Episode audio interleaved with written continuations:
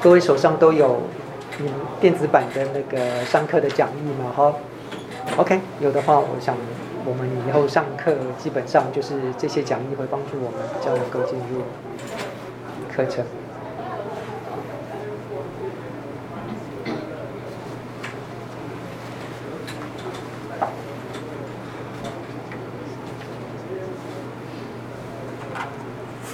我们今天的课程延续呢，会从投影片第十四页的讲义开始，好。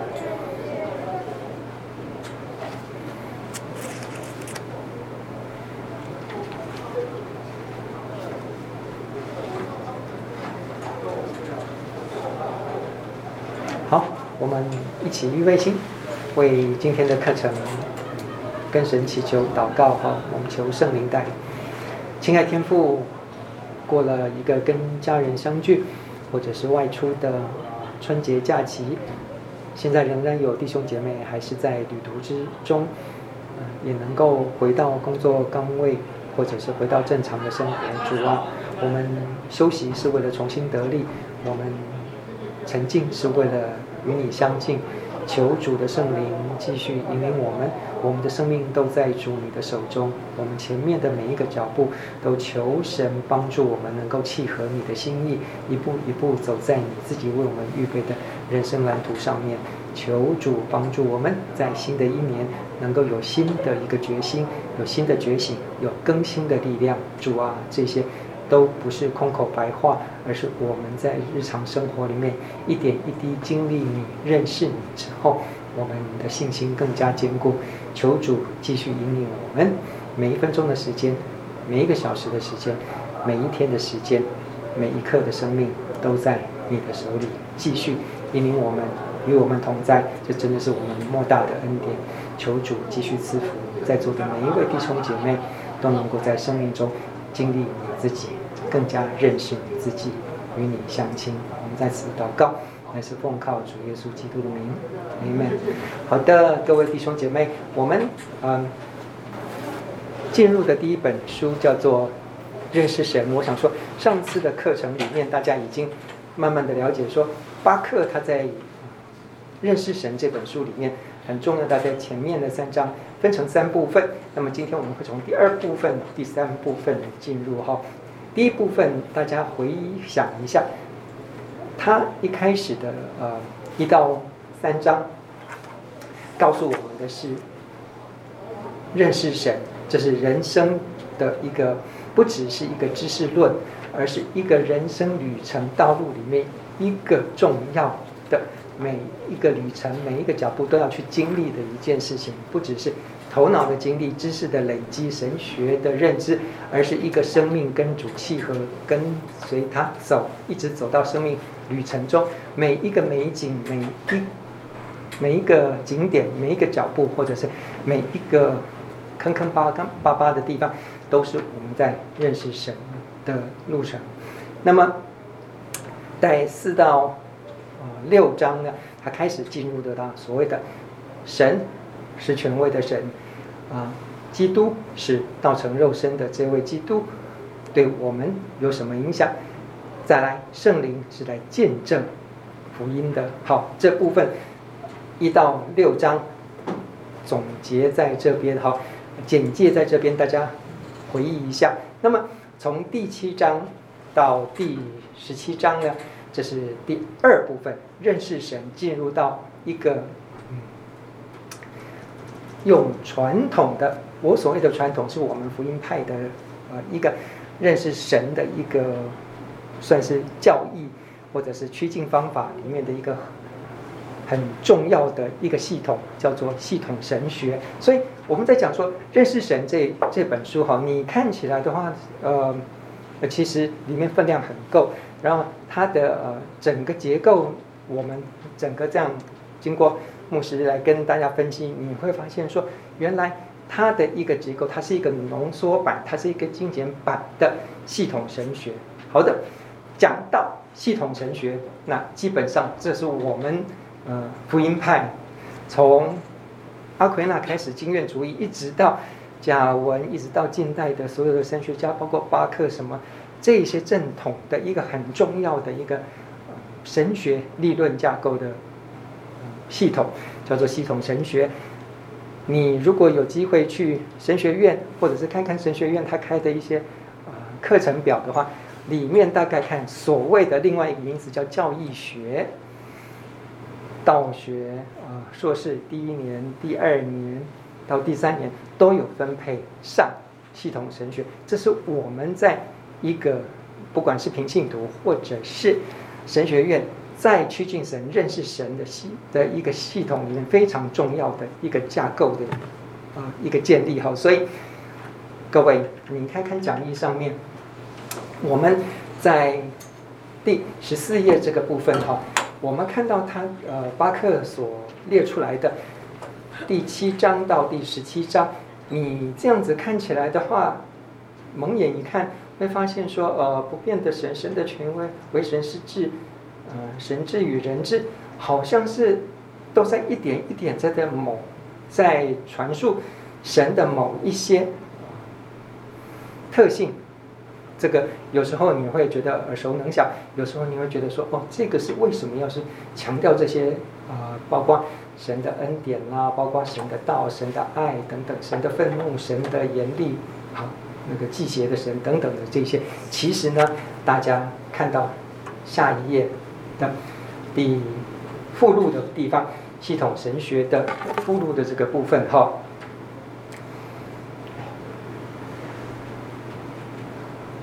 你会发现，在啊，我列举一本算是比较初级的系统神学，好，所谓教科书级的米尔恩的啊系统神学的一个目录给各位啊，大家在你的啊讲义上面就可以看得到哈，所以它在里面分成分成的这个，我们先我们看目录就好哈。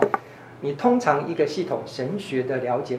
你去看看市面上的系统神学，那一出来大概都差不多是一步、两步、三步，有时候是比较 精简一点是上下集，但是上下集每一个部分呢，大概也都是差不多七八百页，加起来大概一千多页。这个完整的系统神学，问你说有这么这么大的系统，搞这么大系统吗？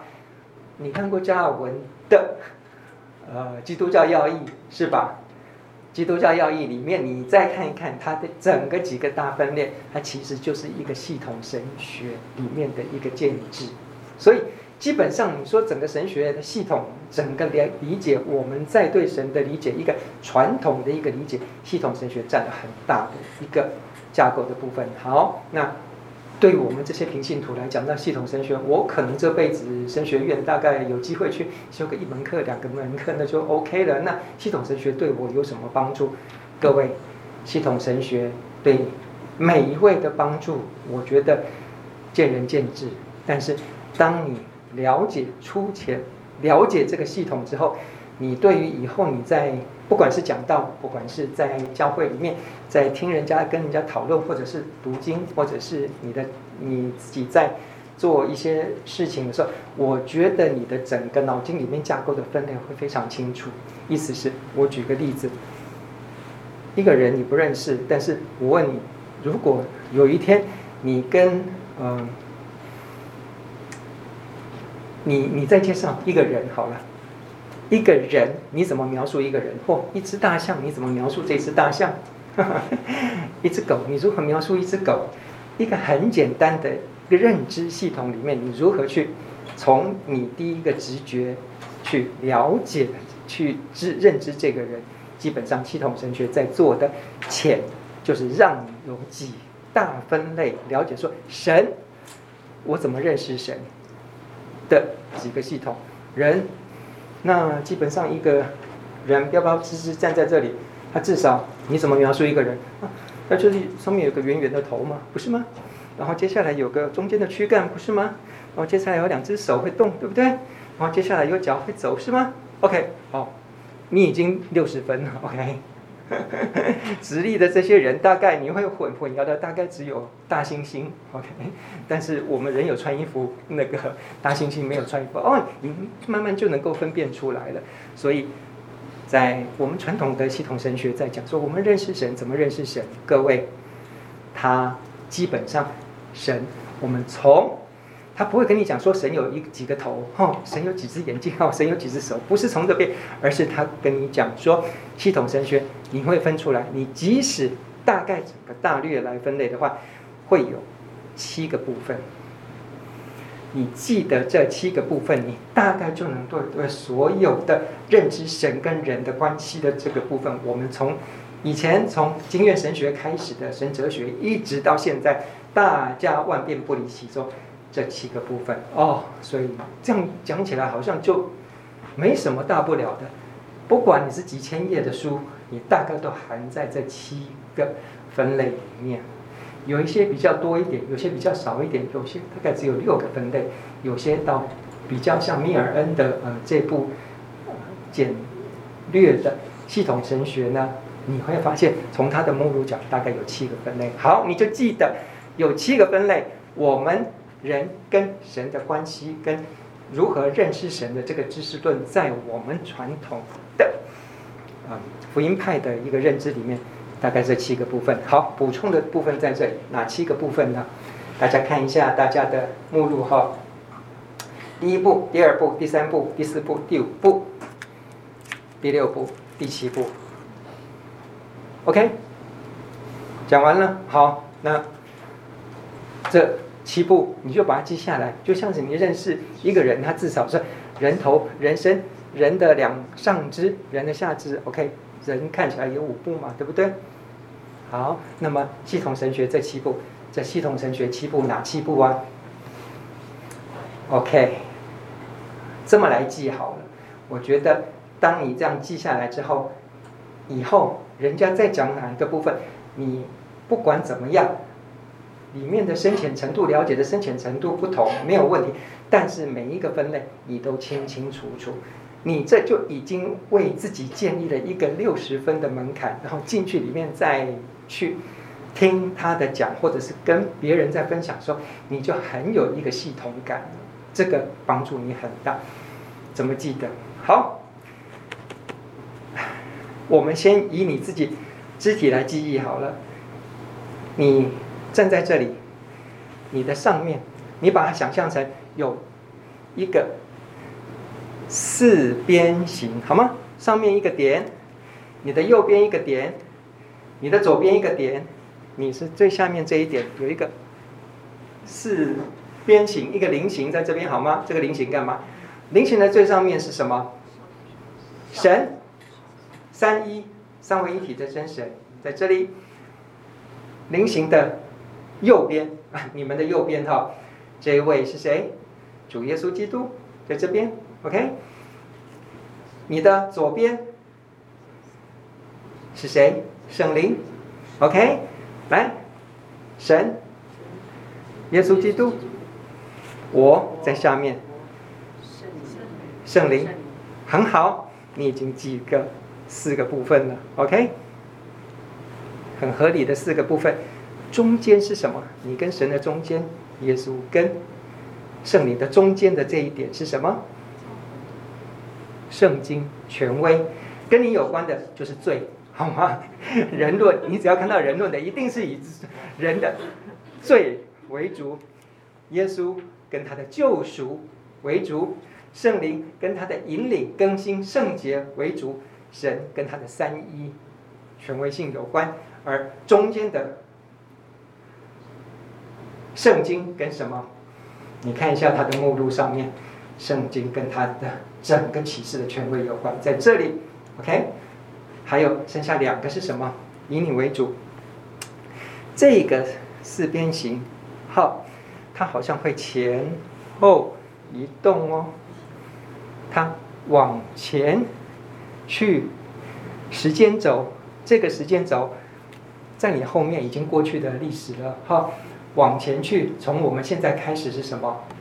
所谓的末世，一直到主再来，我们就在那边见面。OK，往前去的就像一个 gantry 一个轨道一样的往前，你走到哪，他就跟你走到哪。神、耶稣、圣灵跟你，你的罪一直跟你在，好吗？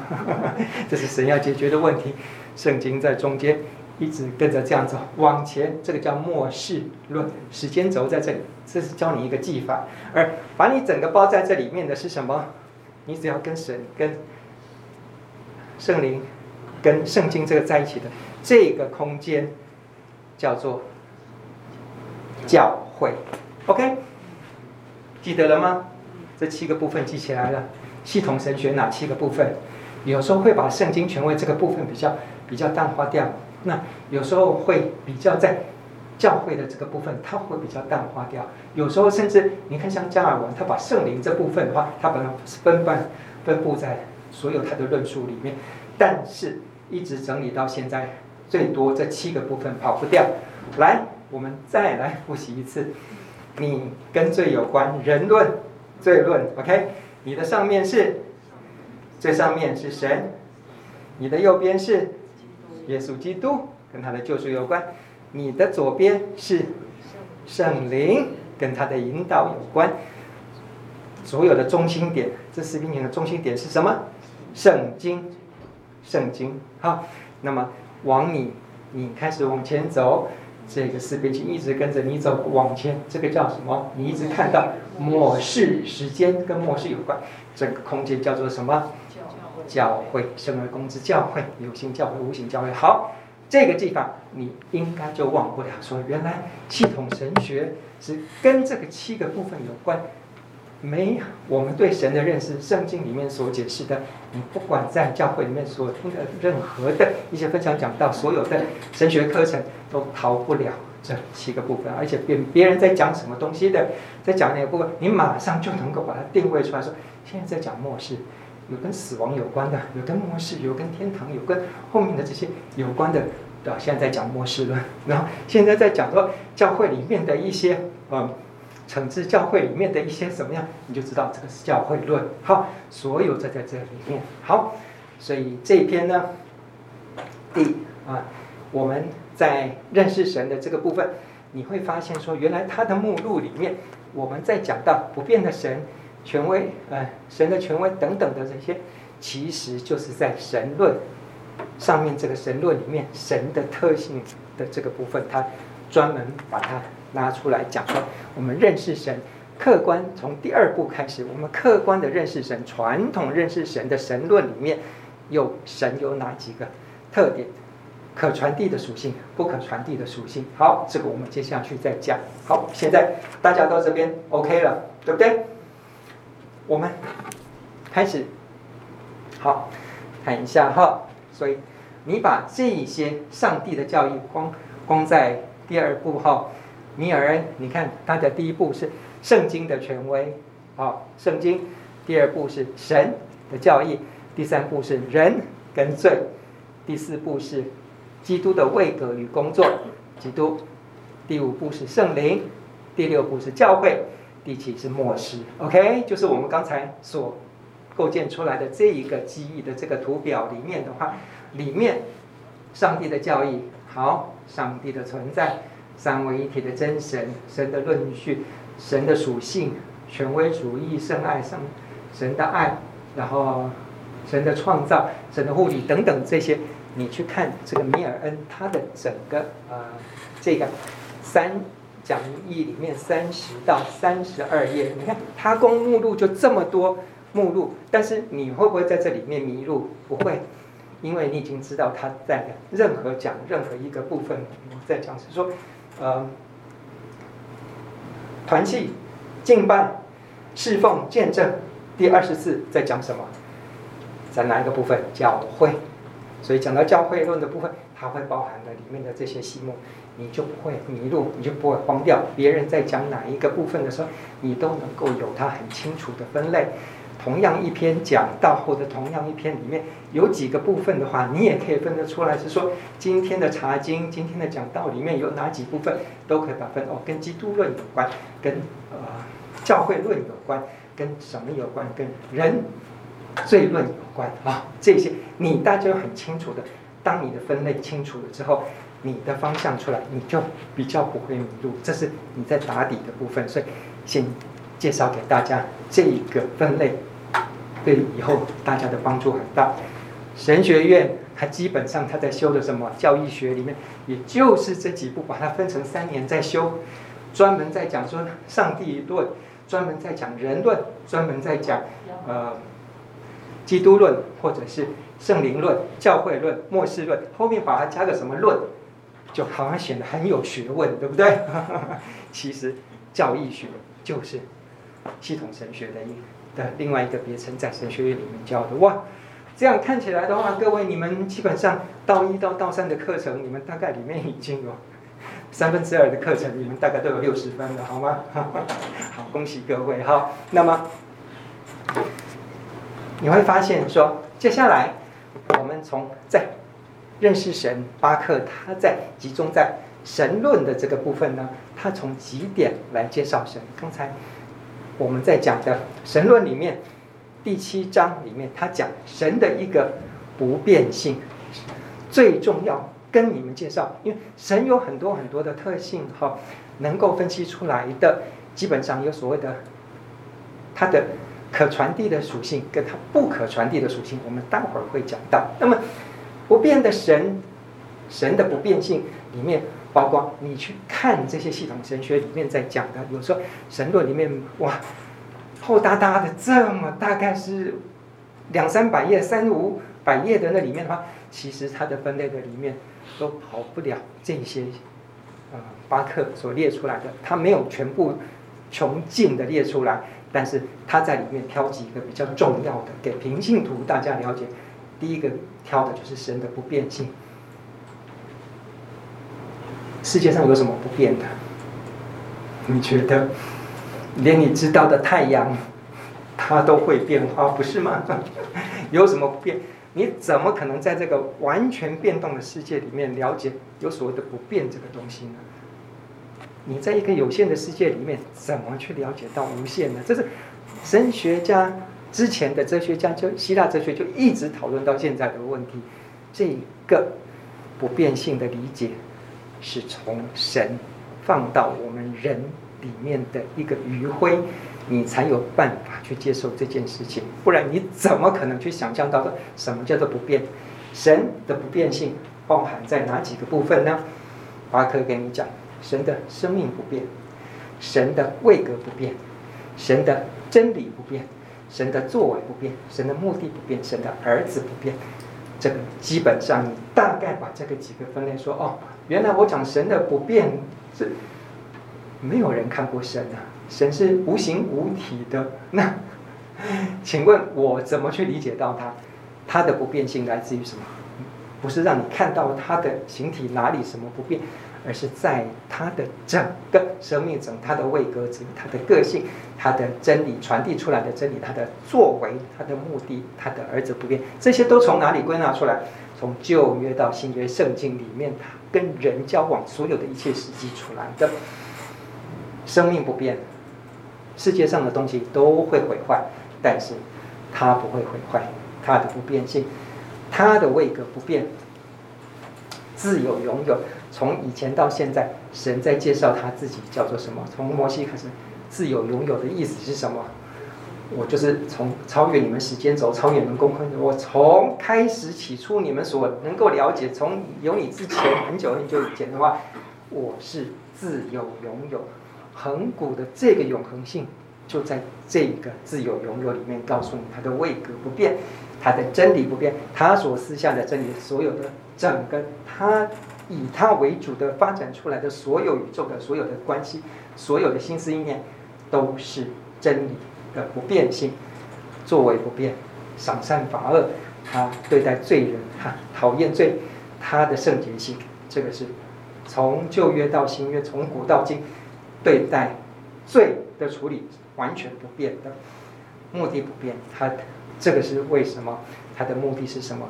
对人来讲，他要救赎人，对付罪的问题，在永恒之中，他的拣选，他的恩典都已经定了。他的目的变救赎是他的唯一目的，要救赎你与他重新恢复到与他同在的关系。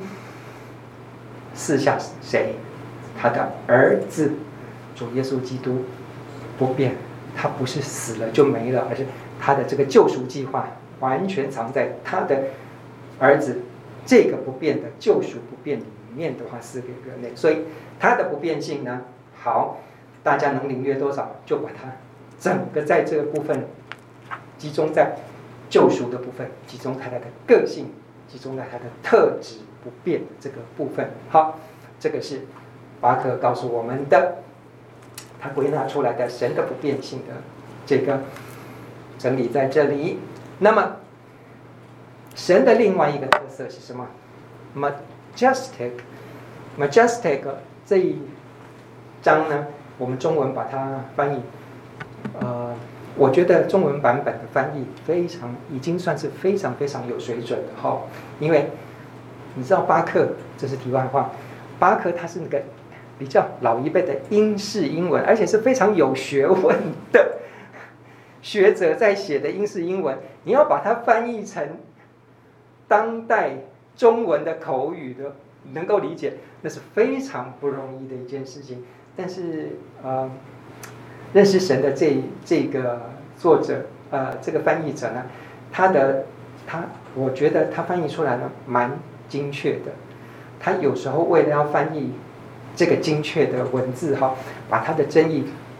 信达雅在翻译工作里面的话，总是有时候要比比较求通顺，有时候要比较求文字的美观，有时候要比较忠实于他的翻译里面。我觉得里面的把那个中英式英文的翻译成中文的那个表达出来，有时候你会觉得说，这对我们阅读人来讲，说有时候蛮佶屈聱牙的，会觉得说这个有讲到这个。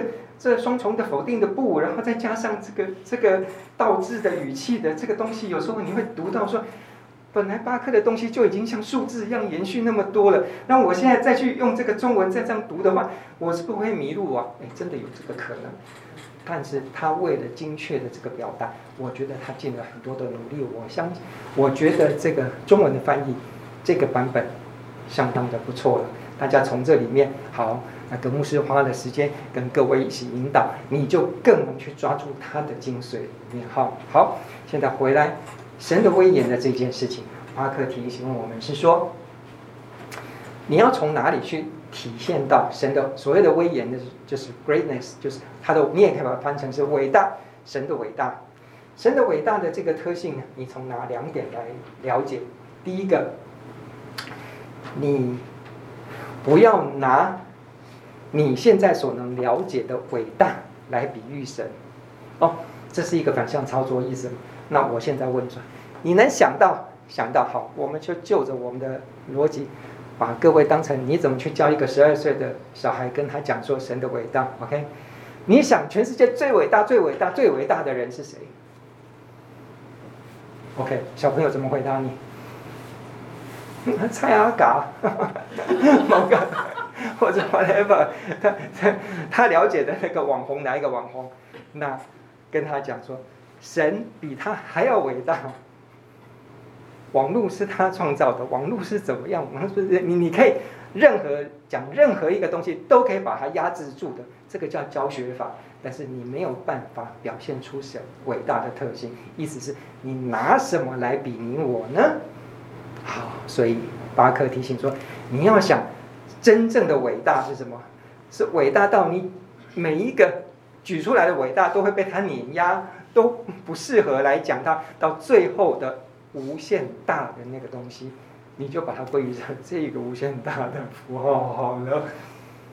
你的无限伟大的观念在这边建立。好，巴克跟我们讲说，他提醒我们，你要摒除一切能够把神的伟大浓缩。让你理解的这个部分的话，这个就是神的伟大性。好，它是一个反向来提醒你。好，那么第二个部分是我们把所有我们能够理解的全能的这些东西，能够把它运作最伟大的方式的话，来来反向推回去的话，神比这个还要伟大。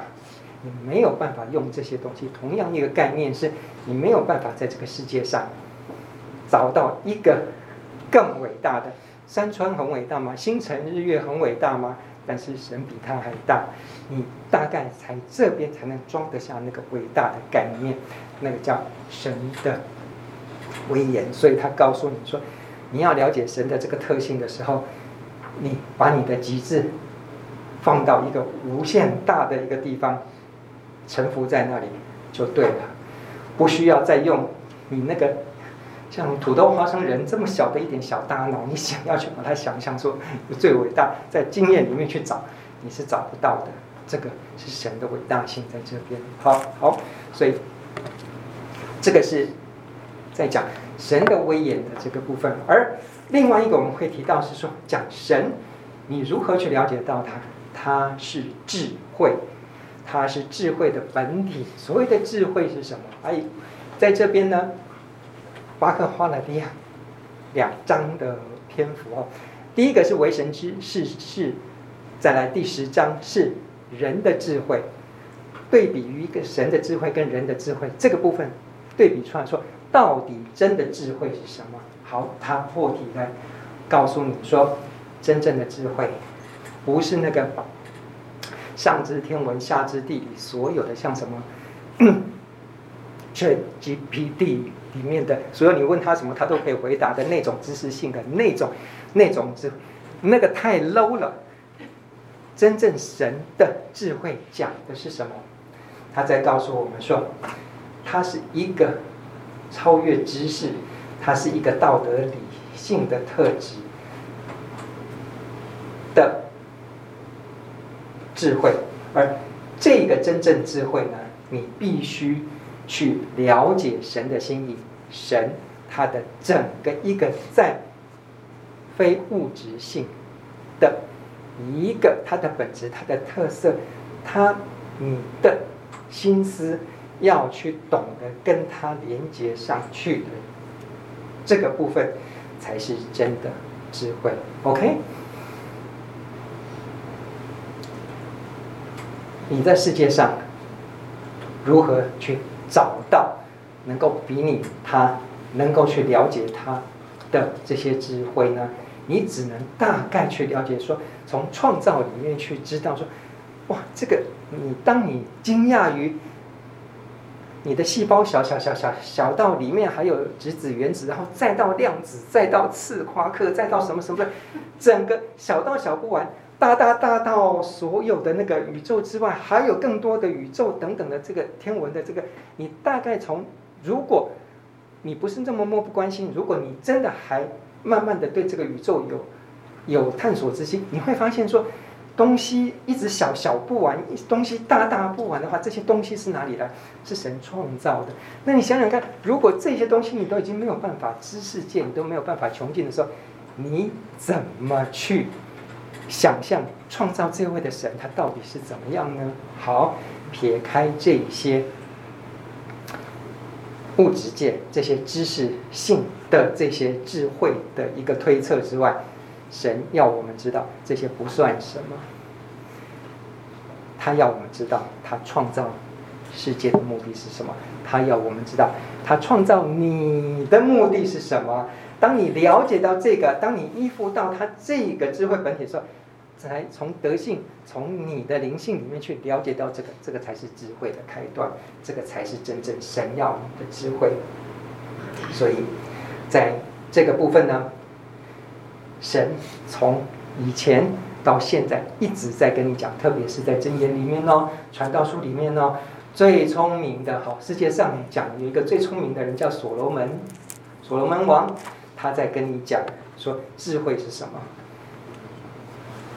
第十章延续下来的，用神智跟人智来对比的时候，你就会发现说，原来神的智慧真正他要给的。神的这个智慧，你没有办法去测量，就跟他的伟大一样，他是一个你没有办法去探知测量，但是你只能去尽可能去认识他，去揣摩他，去知道他的，就你的知识能够去知道的这个部分之外的，神自己要启示你的一个心意是什么？意思是要你跟他连接，要你认识你，要你在特别不是知识。本身，而是知识之外的整个心意，整个跟他连接的这个部分，才叫做知识。所以，当我们知道说这个神是无比智慧、无比伟大、无比威严的，反正都是无限大，就是永远不变的这个这个神的，呃，在那边的时候，他最重要的一点是，他要跟我有关系，他要启示我，他要让我跟他产生关系，恢复跟他的关系的时候，你面对这个智慧本体的话，你的态度是什么？他从态度里面告诉你，第一个态度是。你要懂得敬畏神，敬畏是智慧的开端。哎，你要接受神的话，神唯一清清楚楚告诉你的，没有透过做梦，没有透过这个啊，那个，或者是让你看到异象等的这些启示的时候，他让每一个人都能够清清楚楚，在一个能够认知范围了解他。最可能了解他的是他的话，圣经的话，这两个部分。第一个，你必须敬畏神；第二个，你必须接受神的话。这是巴克他在归纳传道书里面在讲的。传道书里面在讲，他举出来是说，你记得传道书最记得的一句话是什么？虚空的虚空嘛，对不对？每个人都知道，就所以。传道书是谁写的？那很讽刺的人是所罗门这个家伙。圣经里面怎么讲他？好，先不要讲他德性方面的，讲他的智慧、他的知识库、他的云端的连接的话，他整个一个，他是最前无古人后无来者，全世界最有智慧的人。哎，你有没有发现说，他的智慧是什么时候开始？从八。八十八把他生下来就开始有智慧吗？不是，他也是到了三十郎当岁，替神建了圣殿之后，神开始开启了他的智慧，开启他的智慧，后来的结果是什么？啊，你会发现，原来所罗门走过一生最有，我们封他，或圣经也是讲说，全世界最有智慧的人，告诉你说，知识。你在世界上的这些知识，你所称的世界上所谓的聪明这些智慧是虚空的虚空，知识是无用。你要知道，它的知识库，它连接上去的那个那个云端的知识库，是全世界最有智慧的人，就是什么？各地的那什么示巴女王啊，什么的那个哦，把妹高手这种的话，根本是讲出去的，没有一个人能能讲得过他。上知天文，下知地理，他不用去查百科全书，他怎么样？他直接连接的时候，你只要问他任何东西，他直接从云端就可以连接，把所有的知识，任何专家，任何的知识，全世界所有的知识，能见的知识，他把你碾压过去。这么有聪明的人，他告诉你这些智慧是无用的，为什么？因为这些知识带给他的，跟认识神的智慧是无关的，他到最后还是走错路了，不是吗？所以真正的智慧是什么？不是知识，不是像我了解的这些知识，这些都是虚空的虚空，虚空的虚空。你唯一能够把握住的是什么？敬畏神，谨守他的诫命，这是智慧人生的真谛。对所罗门王来讲的话。最重要的知识，最重要的智慧，全世界最你封他最聪明的人告诉你的说，聪明是没有用的，是你们所谓的智慧是没有用的，除非你敬畏神，谨守他的诫命。好，这个是在人智里面告诉我们的，你的智慧必须真正了解神心意创造你的这个智慧，这。才是真的智慧的开端，而不是去充实很多很多现在的云端就可以帮助你做的这些知识。当然，这些可以换钱。你今天是个医学博士，你今天是个呃地理博士，或你今天是个物理博士，你今天是个什么什么什么，或者是超博士，或者是一个方面的专家，你的你的呃肉跟面先是全台第一。这些当然，这些知识、食品的知识、农业的知识，都可以让你在这个世界上赚钱。但是这些东西，不见得可以让你更接近神，这也不见得是神创造你在世界上的目的。请了解这一点，所以你必须要了解说，敬畏神、谨守他的诫命，这是智慧的开端。好，这个是人智跟神智连结的这个部分。再来，第十一章，他在讲到说，那么神启示我们一个很重要的部分是什么？话语，神的话语，你的话语是真理。他造我们的目的呢，就是要和我们。永远在爱的关系中同行，OK，很直接的破题。神的智慧在你身上，你能够回应神的智慧。你要了解，神创造你最重要的目的，是要让你跟他在爱的关系中同行。圣经的话语告诉我们两点，好。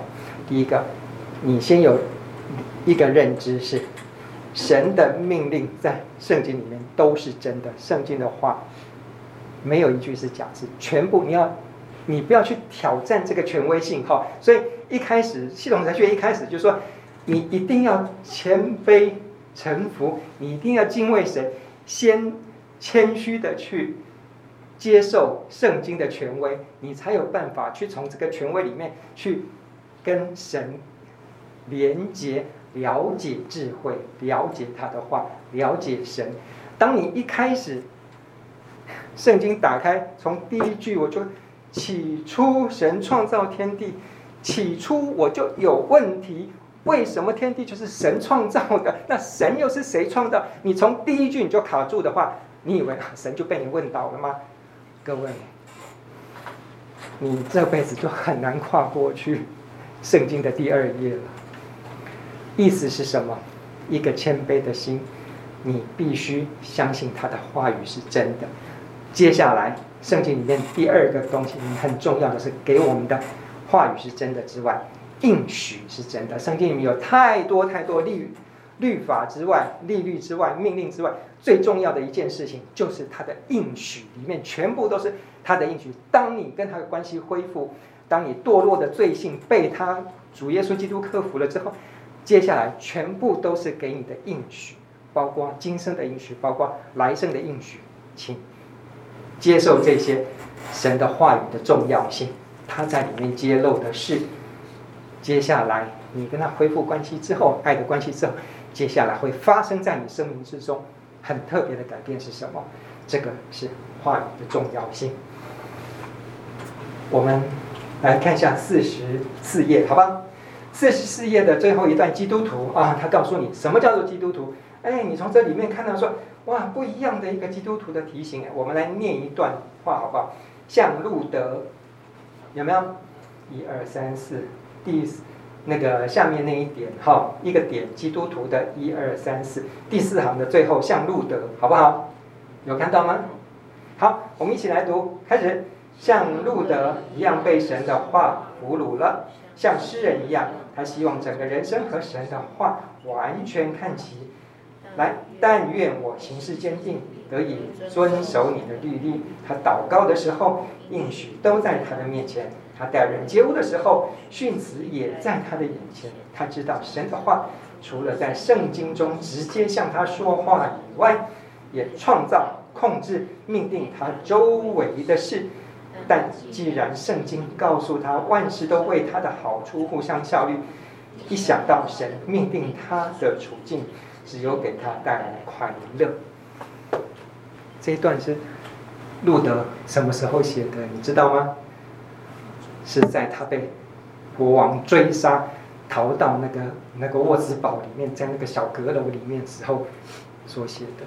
他人生最低谷的时候，你知道他为了改教是被教会界那个时候的教会一直不断的追杀，到最后已经好几次传讯审问了好几次，最后一次他去就准备要判刑把他杀掉，不让他逃的时候，就是那一次他躲到一个好朋友的的古堡里面去，在那边待了一段岁月里面所写的。各位，你有经历过人家要你的命，你有经历过这么大的风暴，可是他告诉你。当你真正的认识神，当你从圣经里面得到那个坚固保障的那个保障之后，你会想到所有的事情都是神的善意，包括现在我面临的危机，包括我现在危险的处境，只会给他带来快乐。你相不相信神的话语能够让你的人生观，不是人生改变，是人生观完全改变？这个就是神话语的力量。好，这个是在这边我们讲，你的话是真理。接下来更直白哦，我们有点讲说，基本上以现在最最粗浅的口语来讲，说很粗暴的跟你讲一件事情，你圣经什么的，你不管怎么样，你什么都不知道没关系，你只要明白一件事情，神的爱就够了。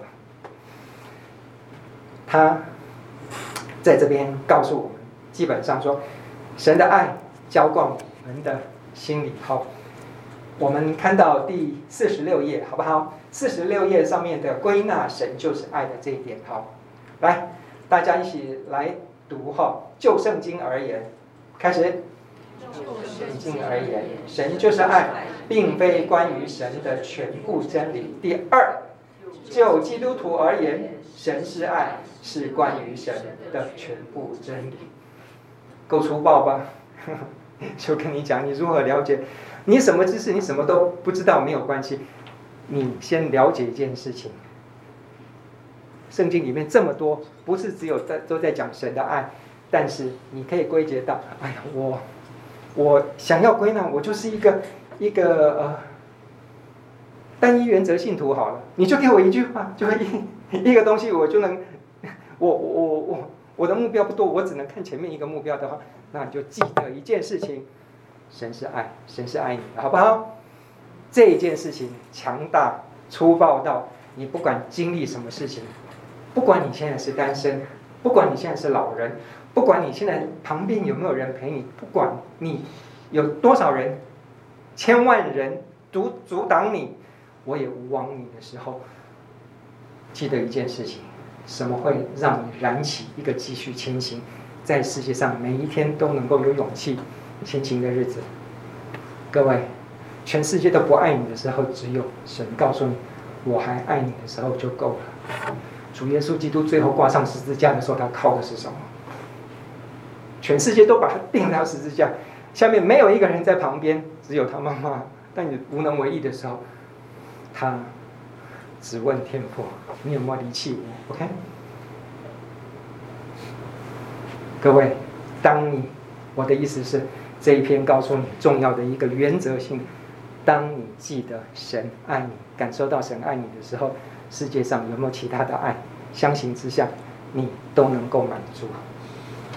当你没有神的爱，旁边人每一天一句甜言蜜语，每一天歌功颂德，还没讲笑话，下面就 嘿呀，好好笑，好好笑，在那边拍你马屁的时候。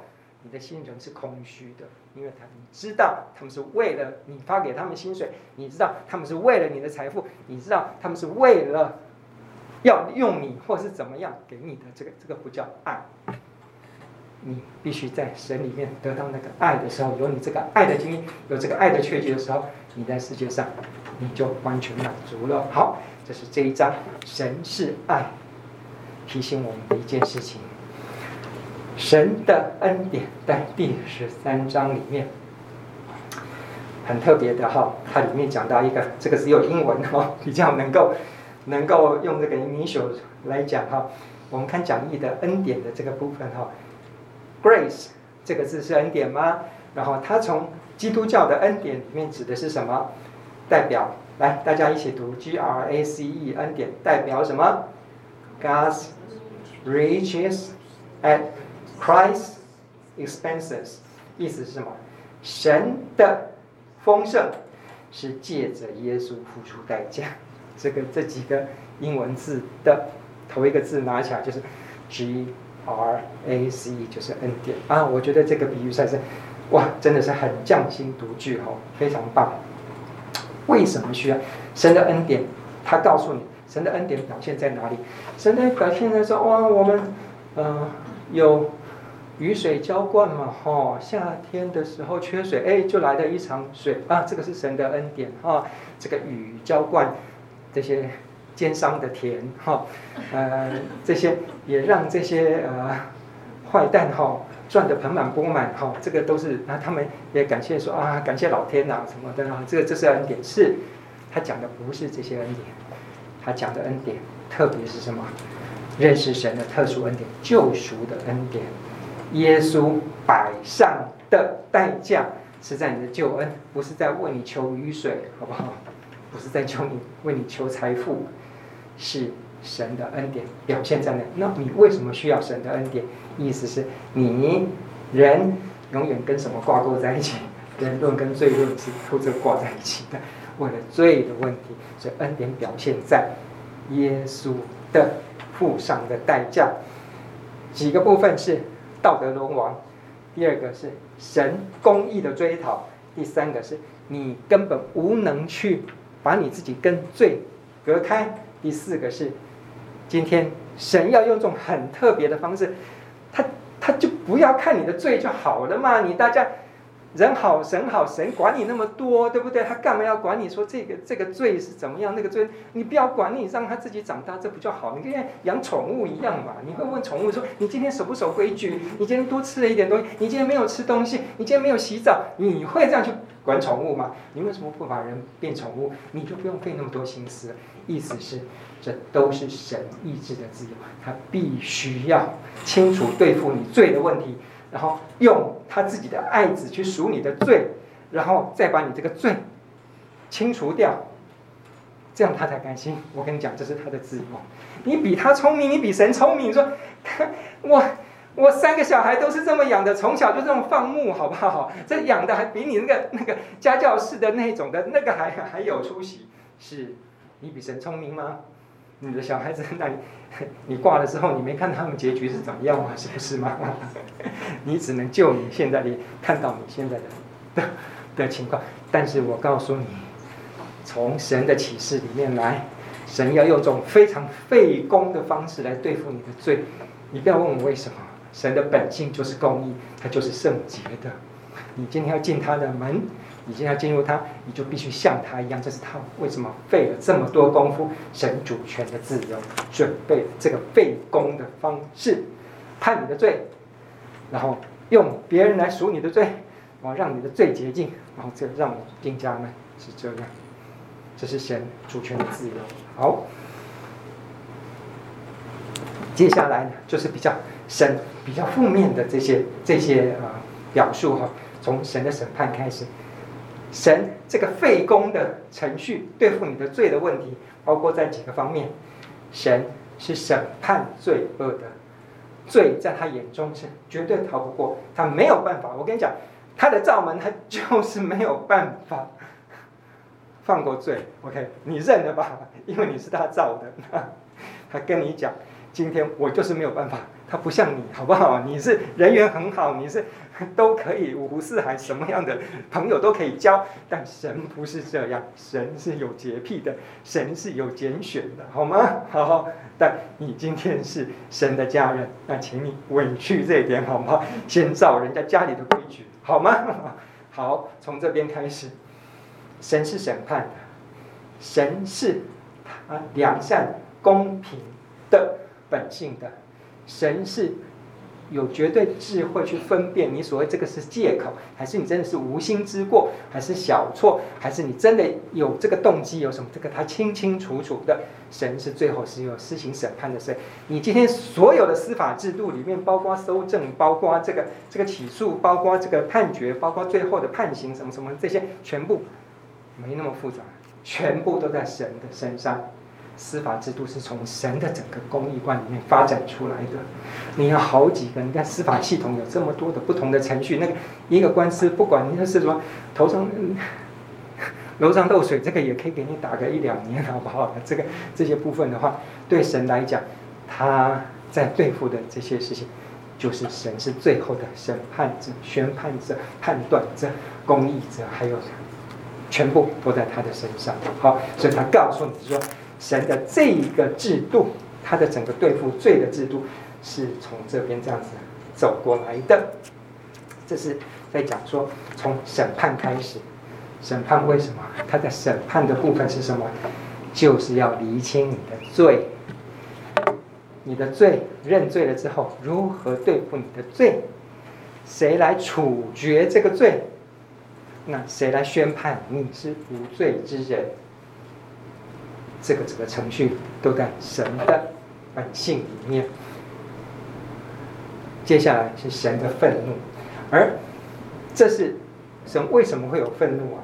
基本上，神的愤怒不是那种所谓的你什么时候会生气？问什么会让神生气？你生气的理由跟神生气的理由是不一样的哦。所以，好，那我想说，神的生气这个部分最重要的还是你罪的问题会让神生气，而这神的生气呢，一个解法是什么？叫做赎罪祭。哦，赎罪祭这个观念在后面的第二部分。之后跟第三部分全部延续下去，意思是我先破题，赎罪祭是整个福音的中心，巴克是这么告诉你的。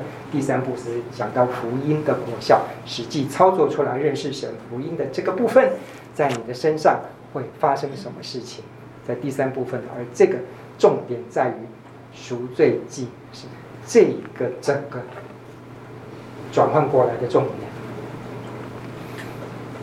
解决神的愤怒、恩慈与严厉，这个是承继前面神的愤怒、神的审判，解法是什么？恩慈与严厉，在这个部分呢，华哥告诉我们，恩典的这个字呢，是有分成所谓的在系统神学里面有所谓的普遍的恩典。有所谓的特殊的恩典，在我们的讲义的第五十五页里面哈，你可以看得出来，在这个就是所谓的我们讲普遍的恩典，就像这个下雨也下给好人也给坏人嘛，这个是全世界最关心什么时候下雨、什么时候下雪、什么时候出太阳什么的，这个每天在看的气象，这个普遍恩典。那包括啊，现在通膨怎么办呢？那我怎么样的那个那个什么时候经济会？那个回复啦，或者是哎，我下一餐在哪里的？哪里的粮食问题等等的这些，就是神给这些普遍的恩典，但是里面有所谓的特殊的恩典是什么？只有给基督徒的，只有基督徒知道。所以说，除了吃饱喝好、好活好死以外，最重要一点是你死后去哪里？最重要的是，你为什么要来信这个基督教？你为什么需要神？你的罪？如何脱钩的问题，这个叫做神赐下的特殊恩典。所以，在这个部分，神的严厉跟神的恩典是在一体的两面。哈，所以我们翻到讲义的第五十六页里面讲，来，我们看补充的这个部分。哈，罗马书十一章二十二节里面说，神的恩慈和严厉这两个把它放在一起，但是。他告诉我们，这两个其实是同一件事。神的恩典跟神的严厉，这个东西没有办法把它分割。如果你把它分割的，就像是下面的 Bronner 或者是 Niebuhr 这些新派神学家，到最后，现在是我们现在的世界已经到了，更是在新派以后的神把它从神的座位上跟人的世界割开来。我们不要神了，神早就已经死掉。你现在还跟我讲神，那根本是已经。很夸张的事情，我现在只跟你讲到人，OK，人怎么活，从神本走到人本了。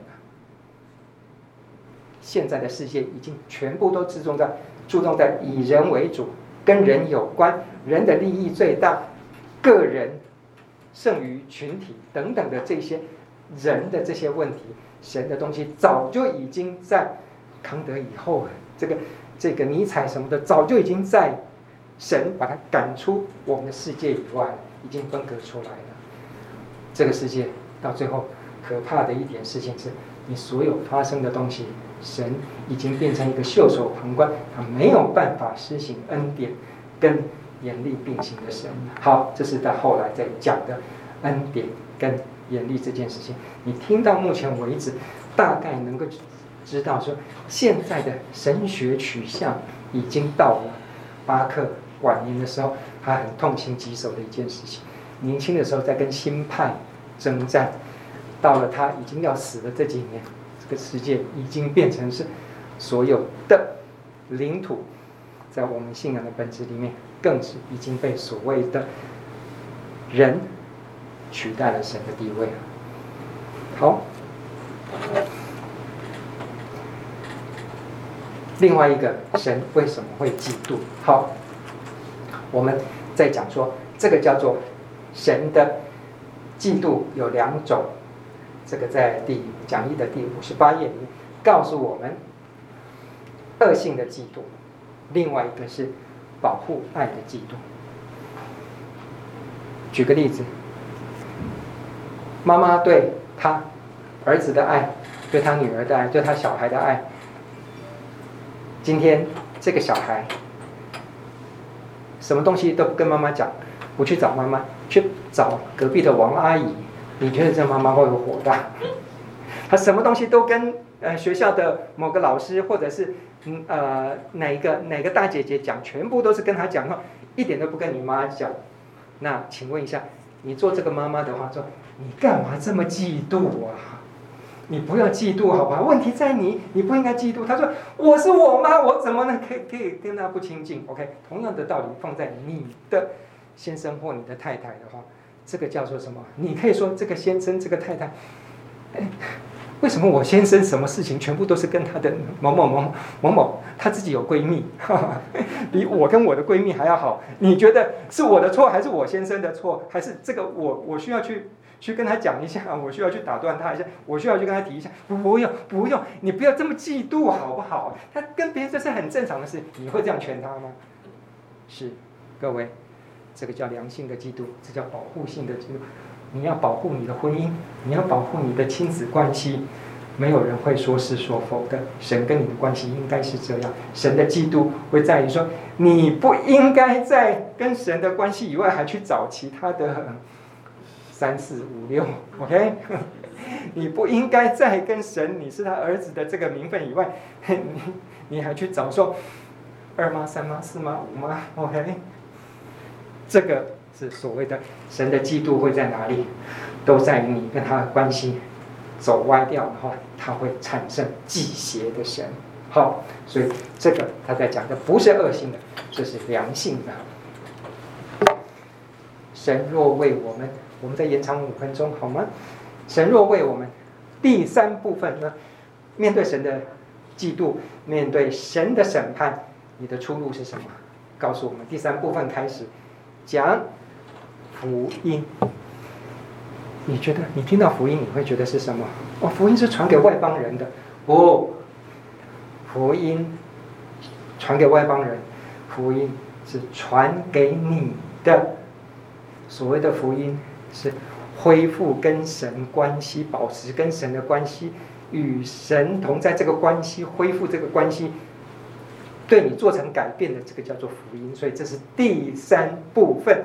开始实践在你身上，这个认识神的信仰开始在你身上，你如何去实践出来？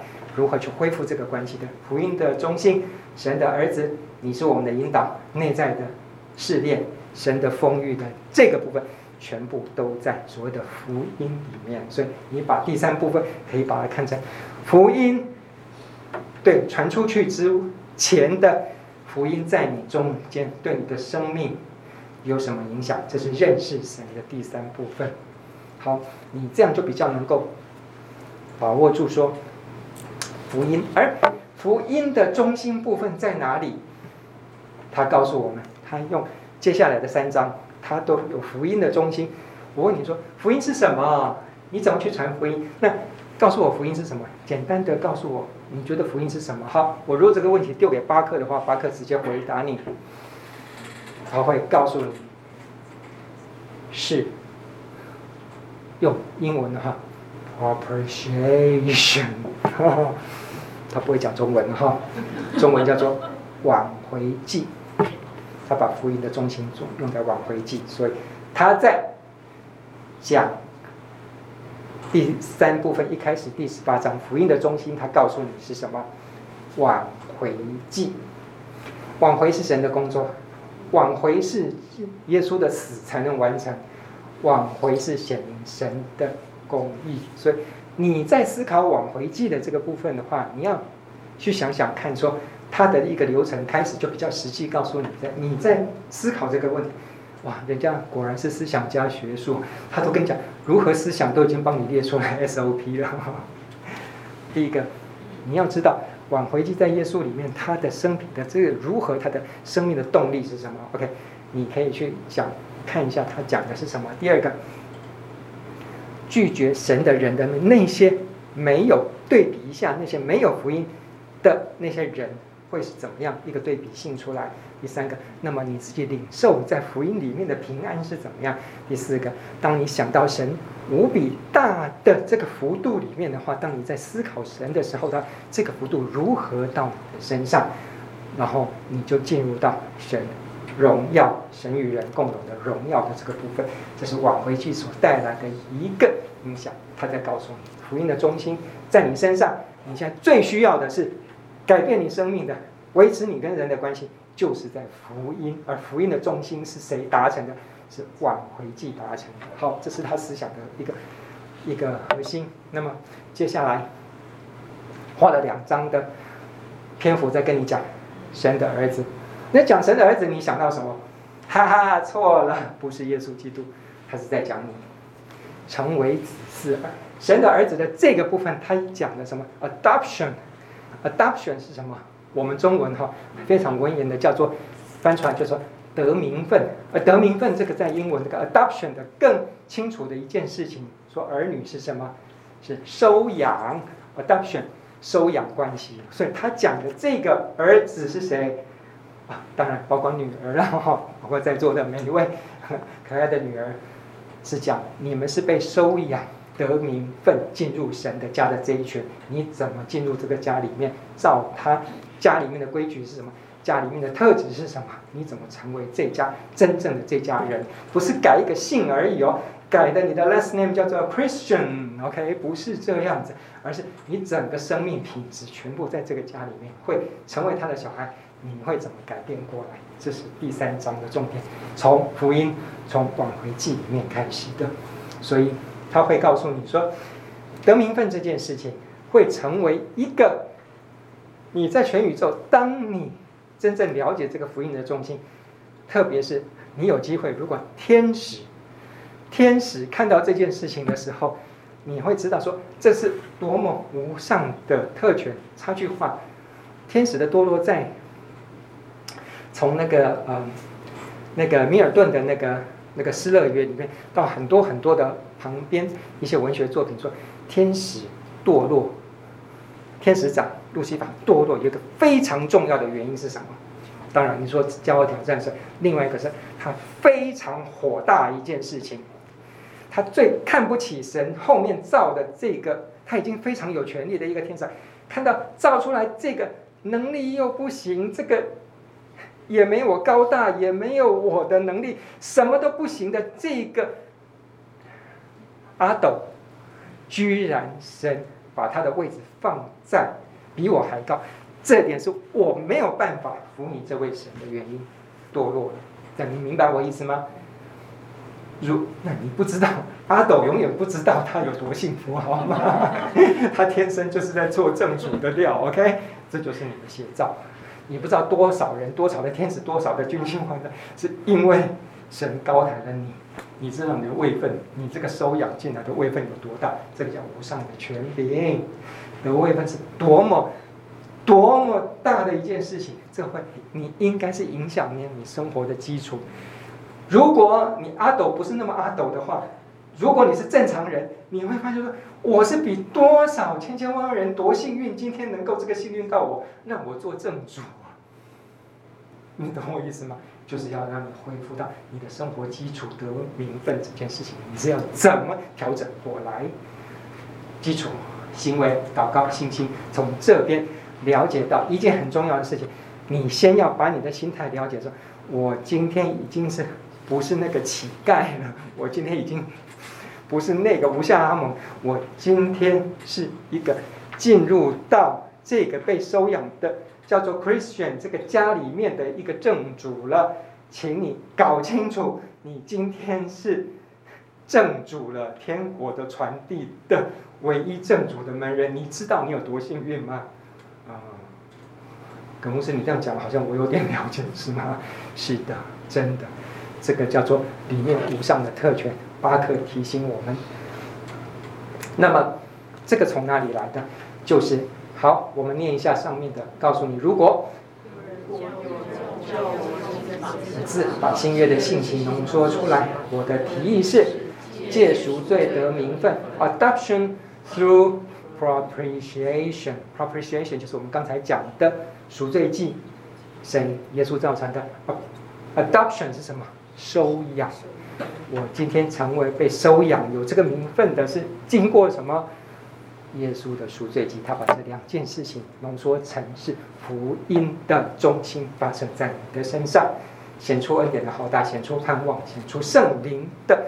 工作，你有圣灵帮忙哦。你今天进来这个家里面的，你的陪读、你的导读的师傅是谁？圣灵哦，圣灵都在你的旁边哦。不会是一进来我就是马上就变成阿斗，就变成谁？诸葛亮吗？你不会有这种品质改变，除非圣灵不断的提醒你，提醒你，你是正主，你是正主，记得你是正主，你是承继这个家里面的所有财产的。你要怎么样？你要怎么样？圣灵或引领你圣灵的工作，这个慢慢你的品质改变，真的就已经变成说，不只是名分，而是你的特质就已经变成了神家人的福音的圣洁，以及整个想通这所有的这些确据是什么吧？告诉你，在这一章神的儿子的这个部分，神旨意的影响的引导，好，这在包括。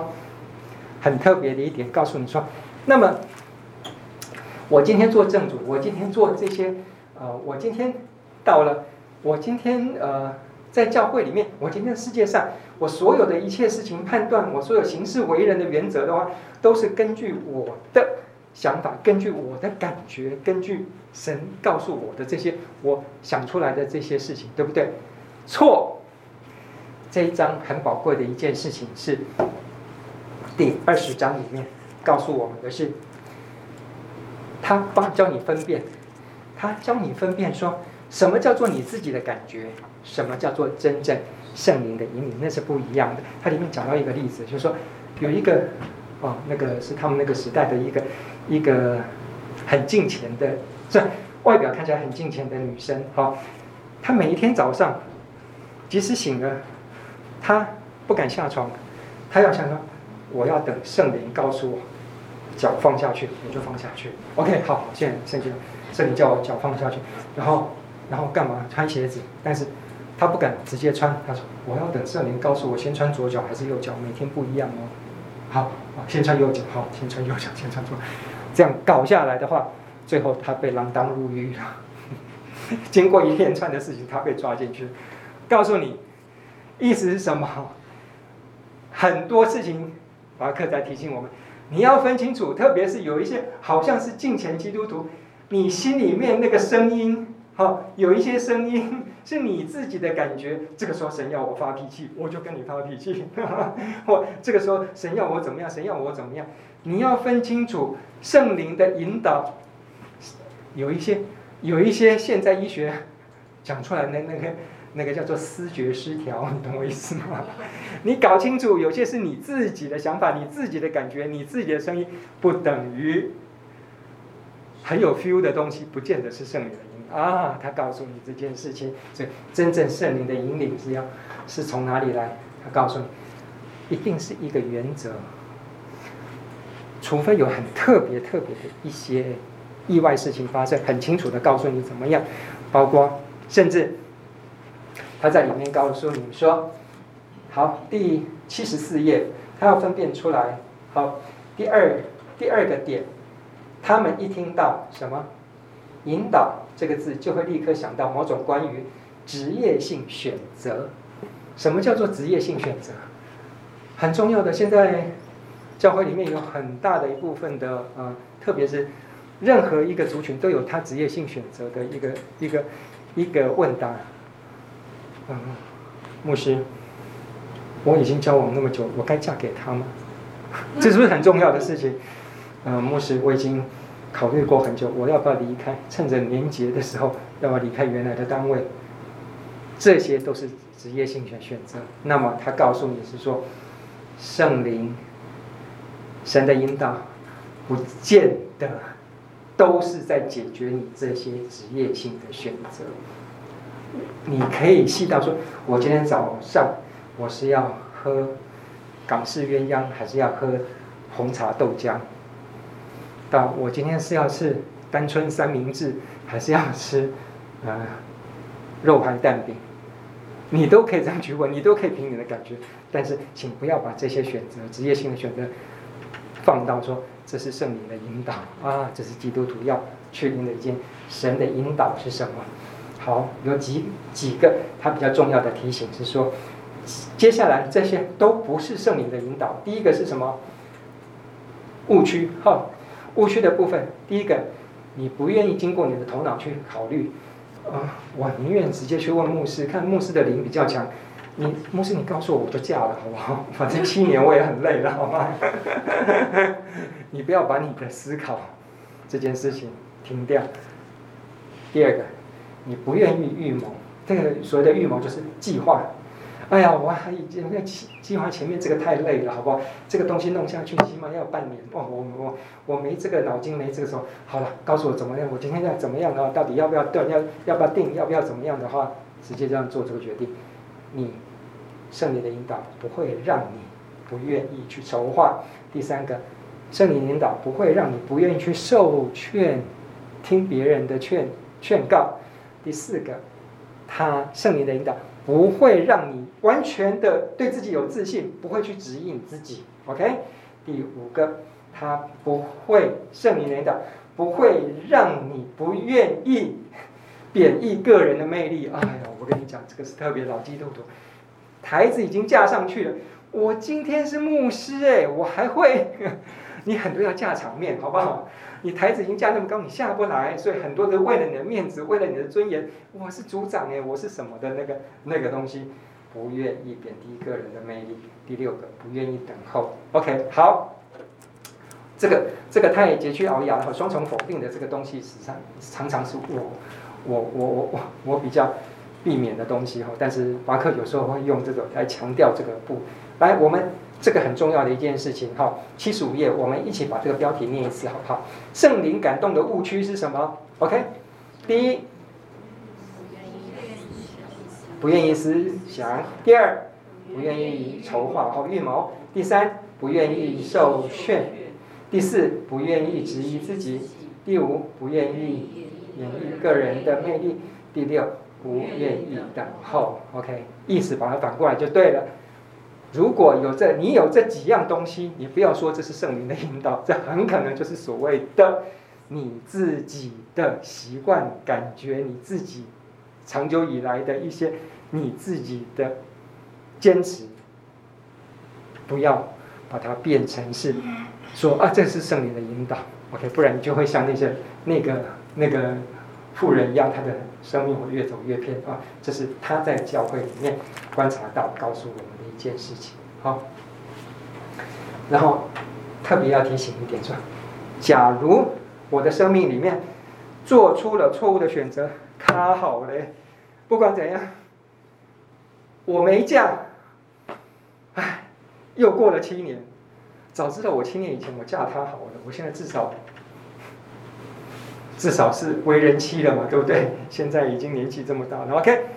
你会你说这个是错误还是还是正确的选择？各位，不管错误或正确的选择，请你记得一件事情：如果我们的神他会让你去尝试，他会陪你走，你即使进入错误跟谬误，也是在他的计划里面。你的错误或谬误，只要在它里面，都能够变成美好的结局。谁跟你讲一定要叫他嫁某个人才会修成正果，才是幸福的？他现在很幸福，你嫁给他，可能他就不幸福了，对不对？意思是，那你今天呃不做这个买卖，或今天不换这个工作，或今天不怎么样不怎么样的话，你岂不是往后的日子会越来越糟糕吗？你只要在神里面，神都会把你，就算你觉得是个错误，也会把错误的变成是正，这才是我们信仰的真谛吗？这才是神神带领你走过那些误区，神带领你走过那些人生坑坑巴巴的一个正面的成果吗？乐观一点，在神的身上好不好？神会把不好的变成好的，你永远往前去，这就对了，好吗？所以不要那么害怕做选择，不要那么害怕。犯错误，不要害怕那么踩到雷区，OK？神会，就算你少根肠子少根脚，神也会把你，你只要活着，神也会把你带往佳美之境，好吗？这是你人生很重要要学习的事情，包括在错误里面的学习。好，这是这一点在告诉我们，在七十六页讲义里面告诉我们的二十一号。里面讲到是说，那你在里面的生命里面，你在领受这个福音的时候，里面内在的试探是什么？它的重点是说，会有两个残忍的特征。哈，第一个是说，我们会走极端，我们不管是对新进的人，或者是我们自己都都会想到什么？哎呀，如果你现在是结婚，你会不会想到说，当初我们热恋的时候？那个日子为什么不在了？都可以陪我到晚上熬夜到两三点什么的，现在洗个碗都吵到，刷个厕所都怎么样都怎么样，什么东西都没耐心的。我怎么样才能回到以前那个甜美的的境界里面去？OK？那某些婚姻专家就跟你讲，现在你必须在你的床头枕头下面把三叶。玫瑰花瓣，OK，之类的这些，他会给你万灵丹。好，我我举举一个不恰当的例子，就是这一些就变，你现在你会想回到以前去跟神那么好的关系。刚开始的时候，你会发现说，我自己在做，哇，那时候早上五点就起来读圣经，然后呃读一个小时之后，然后到教会里面，都每个礼拜都没有参加，都呃都都没有缺过席，怎么样怎么样的，你会想到那个，哎。现在为什么我冷淡呢？哦，有一个极端是，你觉得这是不不正常的，很好，但是他要告诉你，神在你进入生命的某个时期之后，他会让你走入冷淡期，他会走入让你低谷。我为什么跟神越走，我的生命越苦？去问问约伯好不好？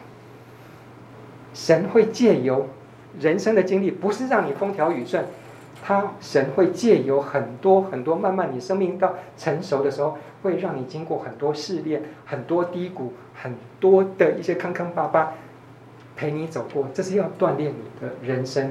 你会有冷淡期，这是正常的，好不好？你会想要回到呃原来的时期，那个跟神热切的关系很好，但不见得马上就能够转成这样。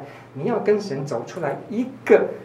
取之平衡的基督徒生活方式，而好过于另外一个极端是，我告诉你，你这样就是不对了，没这个当初起初的爱心，这个就是不对了。基督徒应该是怎么样？每天充满喜乐什么的。我告诉你，有一个万灵丹，就是要怎样，就是要怎样。跟你讲，他叫你避开这个极端。巴克告诉你，我没看过这种万灵丹。你每一个人都要自己去跟神走出你自己跟神脚力走出来的那个在地如虫在天的生活，这个叫做你如何克服你内在的试炼。他讲的内在试炼不是属世，而是在你自己跟神的关系的一个冷淡的那个时候，你怎么办？请相信，你只要心里有神，你只要愿意跟神走，再苦的日子，再多的攻击，再怎么样，你都会走出来的。这个是你生命必须去淬炼的部分，这个叫做内在的试炼。而七十九页，我们来读一下，恩典的目的是什么？第三行，七十九页讲义第三行后面啊，恩典的目的是什么？主要是复原人与神的关系，是使我们今后与神可以活在相交之中。而它更新我们的性情，是要使我们能够真正的向神行爱、信靠、取悦、盼望，并且顺服。一顺服，一顺服，那是一个破折号，从我们看来，这些行动构成与神相交的实在，而神是经常向我们启示自己的。好的，他要跟你恢复到人跟神的关系，这个叫做恩典的目的。OK，最后二十二章到这两页，告诉你们回去读一下罗马书第八章。好，那么里面所有的巴克在总结他的认识神到恩典到赎罪记到的整个福音的阐释出来的一个重点是第八章。我们看一下罗马书第八章，我们。看一下第八十页讲义里面，好，罗马书第八章这个标题下面告诉你，路德称之为说最清楚的福音，然后加尔文说罗马书第八章哈，罗马书是新约最重要最上层的部分，和最纯粹、最大喜的消息，全部都把它放在罗马书第八章的高峰了。最后一行，罗马书是圣经的高峰，而罗马书第八章是该书的高峰。所以在这一章里面，它特别是从三十一到三十五节，第八章条条的跟你把它总结起来，包括这约的关系，包括这神里面的丰盛赐给我们，包括这个救赎的赎罪祭的结果在我们身上等等的这个部分，他。用他这本书的总结，总结到罗马书第八章，所以各位回去你看一下这几章里面，在注释第三十一到第三十五节，罗马书第八章三十一到三十五节，他把整总结起来，整部认识神整个历程里面，他归结到这一章里面，然后最后的结语，他在罗马书第八章里面的光景是告诉你神的丰盛。在一手，在这边，而你的人生的得胜的生命在另外一边，中间神的丰盛怎么造成你的得胜的生命？他归结罗马书第八章告诉你的，中间你把有一个 hook up，这个把神的丰盛跟你的得胜的生命连接在一起的中间的这个部分叫做认识神。这就是他的整个认识神的重点，从头到尾，他归结在：当你认识神的时候，你神的一切有形有体的丰盛，就会在你的生命之中整个得胜的展现出来。OK，这个是啊、这本书大概从头到尾的几个部分跟大家介介绍的。好，下个礼拜。